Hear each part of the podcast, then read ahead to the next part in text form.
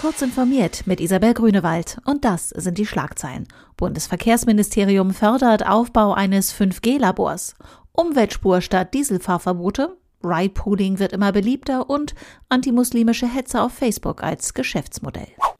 Das Bundesverkehrsministerium bezuschusst die Forschung zum Mobilfunkstandard 5G in Niedersachsen mit einer Millionenförderung in den Aufbau eines offenen 5G-Reallabors des Deutschen Zentrums für Luft- und Raumfahrt sollen etwa 12 Millionen Euro fließen, wie das Ministerium mitteilte. Im Schwerpunktbereich Mobilität untersucht das DLR drei Anwendungsfälle. Auf Schienen gehe es um einen ferngesteuerten Bahnbetrieb über 5G. Auf der Straße sollten Rettungseinsätze durch eine harmonisierte Ampelschaltung sowie die Bildung einer Rettungsgasse mit vernetzten automatisierten Fahrzeugen optimiert werden. Und in der Luft spielen unbemannte Luftfahrzeuge eine Rolle. Essen kommt vorerst um ein Dieselfahrverbot herum, muss aber im Kampf gegen hohe Stickstoffdioxidwerte ein Paket von Maßnahmen ergreifen.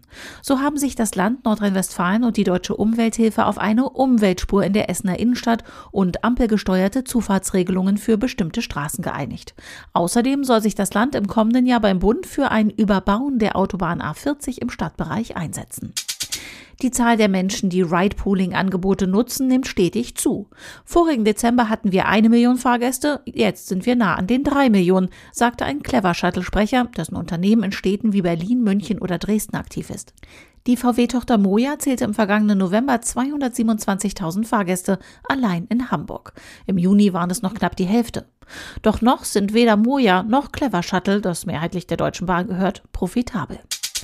Eine Gruppe aus Israel hat angeblich jahrelang antimuslimische Hetze auf dubiosen Internetseiten über rechte und rechtsextreme Facebook-Seiten verbreitet und damit Profit gemacht. Das berichtet der britische Guardian. Die Zeitung sieht darin die Bestätigung, dass Facebook weiterhin kein Mittel gefunden hat, um heimlich agierende Akteure zu stoppen, die die Plattform für koordinierte Hass- und Desinformationskampagnen nutzen. Diese und weitere aktuelle Nachrichten finden Sie ausführlich auf heise.de.